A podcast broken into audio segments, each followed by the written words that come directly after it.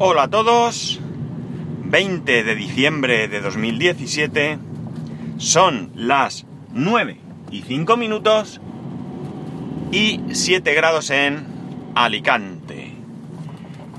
Eh, bueno, dos cositas. Este lunes, pues no os conté, tenía otra, otra, otro tema, no os conté que había hecho el fin de semana.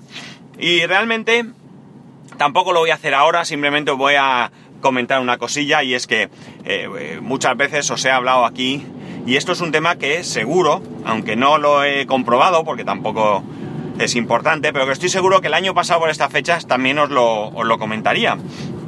Y es que dentro de, de esas cosas eh, buenas que tiene la empresa de mi mujer, entra el que eh, todos los años, como digo, por estas fechas, nos invitan o invitan a los empleados y a su familia, mmm, creo que dan tres entradas por familia o algo así, para ir al cine a elegir entre dos películas. No es que te den una entrada para que vayas a cine a ver cualquier película, sino que ya te dan a elegir entre dos películas, tú te apuntas, ¿no? Evidentemente hay un, hay un límite, hay un aforo, eh, y eh, bueno, pues conforme lo van llenando, eh, pues bueno, pues van cerrando el, la posibilidad de apuntarse, entiendo yo, aunque nunca se llena. También es verdad que nunca se llena porque es domingo por la mañana y bueno, pues mucha gente tendrá otras cosas que hacer. Eh, la cosa es que, bueno, el pack, vamos a decir, incluye la entrada al cine, en nuestro caso es para nosotros dos y para nuestro hijo, tres entradas, y un cartucho, un cucurucho, un bote, un no sé cómo llamarlo, yo es que como soy mayor, eh, un cucurucho, ¿no? De palomitas, ¿vale? y un refresco, un refresco de medio litro. Eh, las dos películas que había para, para elegir este año eran eh, Coco, y la última de Star Wars. Nosotros, evidentemente, Coco, ¿vale? Mi hijo Star Wars dice que no le gusta nada. La verdad es que tampoco es que nunca haya visto una película entera, creo yo, o, o lo que sea, pero ni siquiera los dibujos de Lego Star Wars, todo esto, no le llama nada de esto la atención, así que fuimos a ver Coco. Cierto es que eh, se puede elegir. Yo podía haber ido perfectamente a ver eh, Star Wars, pero no me hace ir solo al cine a ver Star Wars, prefiero irme a ver Coco con mi familia. Eh, Coco está chula, a mi hijo al principio no le gustó mucho, pero luego sí que se animó. Y bueno, un detalle que ya lo sabía porque lo había oído comentar a alguien.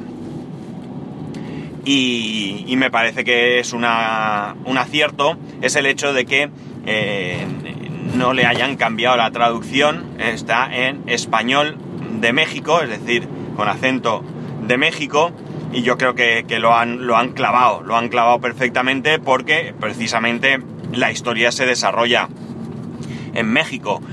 Y entonces mm, creo que hubiese quedado un poco raro que no hubiesen dejado ese, ese acento español de México y esas particularidades, ¿no?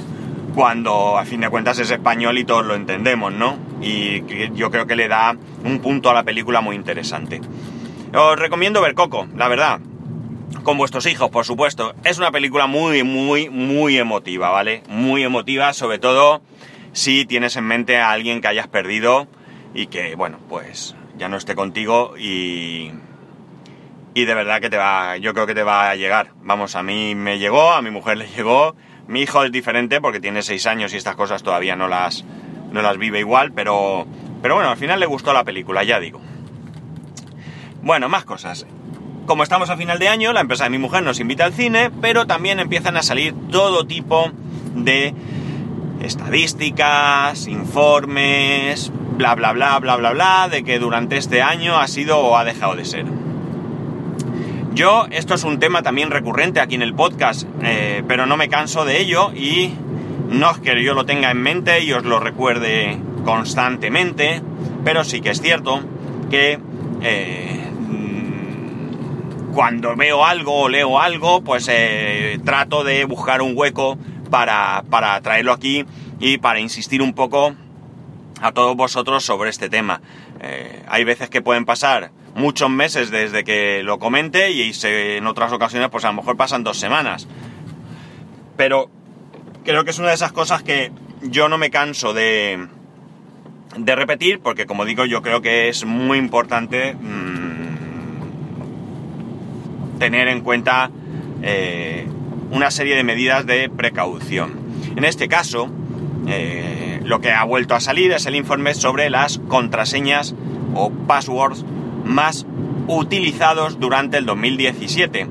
Y el resumen es el mismo que años anteriores, es decir, se siguen utilizando eh, contraseñas nada, nada seguras. Ya sabéis, 1, 2, 3, 4, 5, 6, 1, 2, 3, 4, 1, 2, 3, 4, 5, 6, 7, 8, eh, password, eh, clave, eh, Star Wars, una clave que se usa mucho y que es tremendamente ineficaz porque es mmm, muy común.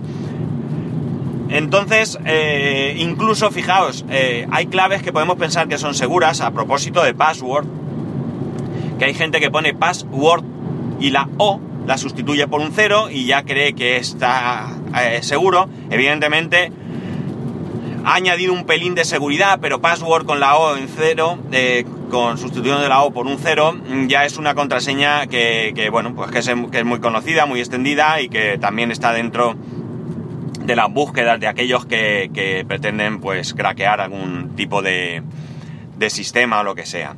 Volvemos a lo de siempre. Es verdad que es muy difícil llevar un control de las contraseñas. Es muy difícil si lo queremos hacer bien, siempre y cuando no estemos dispuestos a utilizar una aplicación y probablemente a gastar dinero por esa aplicación, ¿de acuerdo? Yo utilizo One Password y es verdad, ya os lo digo, que no estoy al 100% haciéndolo bien. ¿Por qué no estoy al 100% haciéndolo bien? Porque sí que es verdad que tengo varias contraseñas, unas tienen más seguridad que otras, pero sí es cierto también que algunas las repito, ¿vale? Algunas contraseñas las repito en algunos que otros sitios y por tanto no lo estoy haciendo, no lo estoy haciendo bien. En mi caso tiene doble eh, eh, delito, ¿no? Porque yo sí uso One Password. Yo tengo One Password, no pago suscripción, pero no tiene mucha importancia. Porque One Password lo que hace es que eh, si pagas suscripción, tú puedes guardar todas tus contraseñas en los servidores de OnePassword. Y si no lo haces, tienes otras opciones, en mi caso, iCloud. Por tanto, yo mis contraseñas están en iCloud. Em, yo creo que hay que utilizar eh, una aplicación porque ello nos debe de llevar no solamente al hecho de decir, ay, qué cómodo que tengo una aplicación y no me tengo que acordar, sino que nos puede llevar precisamente a que ya que tengo una aplicación y ya que no tengo que recordar todas y cada una y cada una, perdón, de las contraseñas que tengo que tengo en mis servicios, pues lo que voy a hacer es poner contraseñas complejas, muy muy complejas, tremendamente complejas, incluso difíciles de memorizar, porque las tengo en un eh, software de eh, seguridad de claves. Aquí alguno podría entrar diciendo, ya, ¿y cómo me fío de OnePassword? Pues sí, tienes razón. Es decir, mm, realmente tenemos que creernos que con OnePassword estamos 100% cubiertos en cuanto a seguridad, que OnePassword se toma muy en serio la seguridad de nuestras contraseñas. Y eh, bueno, pues que la comodidad que vamos a ganar no, es, no, no supone una pérdida de esa seguridad. A ver, si eres capaz de recordar un chorizo de, qué sé yo, 12 letras y números, a mayúsculas y minúsculas, diferentes para cada uno de tus servicios, adelante, eh, eres un privilegiado. En mi caso soy incapaz, ya os lo digo.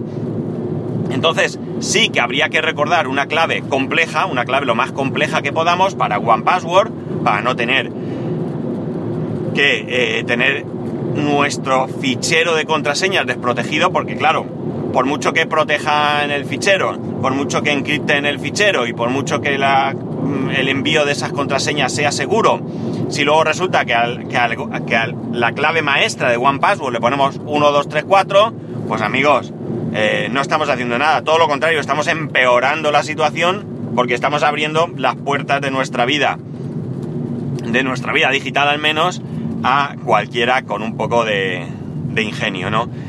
Entonces, yo os recomiendo, mm, no expresamente os recomiendo One Password, ¿vale? A mí One Password me va bien, eh, estoy satisfecho con cómo funciona, pero tenemos otras aplicaciones, tenemos las PAS, hay otra aplicación, mm, me acaba de venir a la cabeza, si no la, la hubiese mirado, que me descargué, que hubo un momento en que estaba gratuita, que no he llegado a utilizarla porque me la descargué porque estaba gratuita, pero sinceramente no la conocía y bueno, pues antes de volver a, o sea, antes de cambiar de aplicación y, meterme en una aplicación que desconozco, pues evidentemente eh, tengo que, que, investigar a ver quiénes son y qué se habla de ellos, ¿no? Esto no es una aplicación de retoque fotográfico que me la instalo y si no hace lo que yo quiero o necesito, la borro y fuera, ¿no? Aquí estamos hablando de algo más, más complejo, de algo más serio.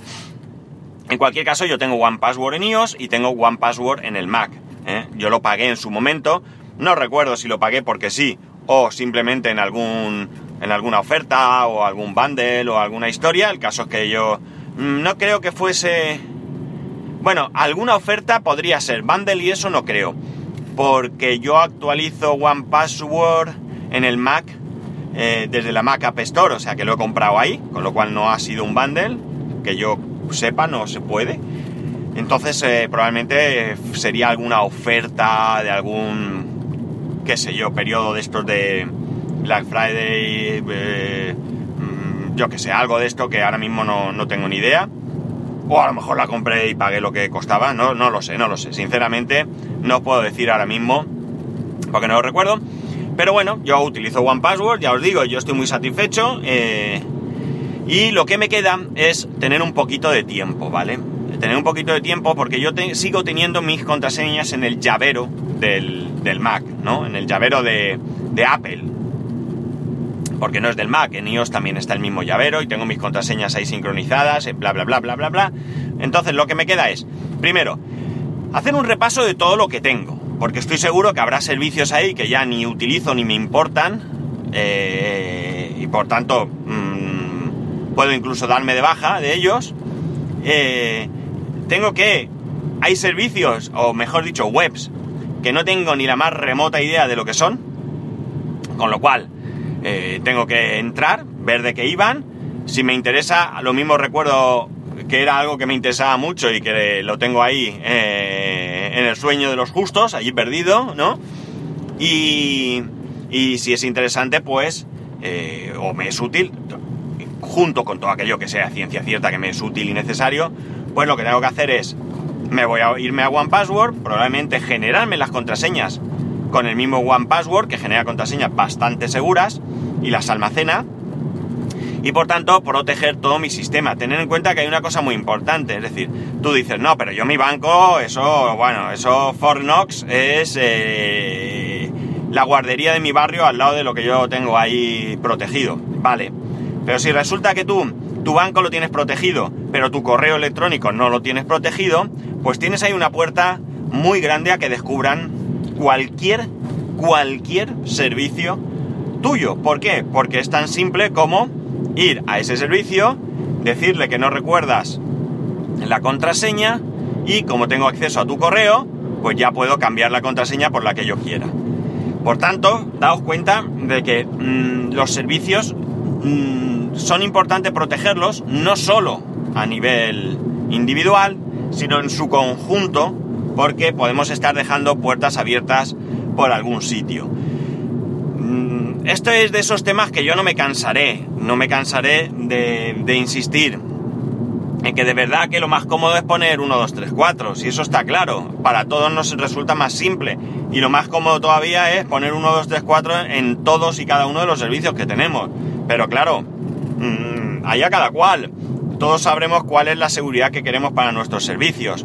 Mirad, un ejemplo. En mi banco, el sistema de acceso es un poco, para mí, antiguo, ¿no?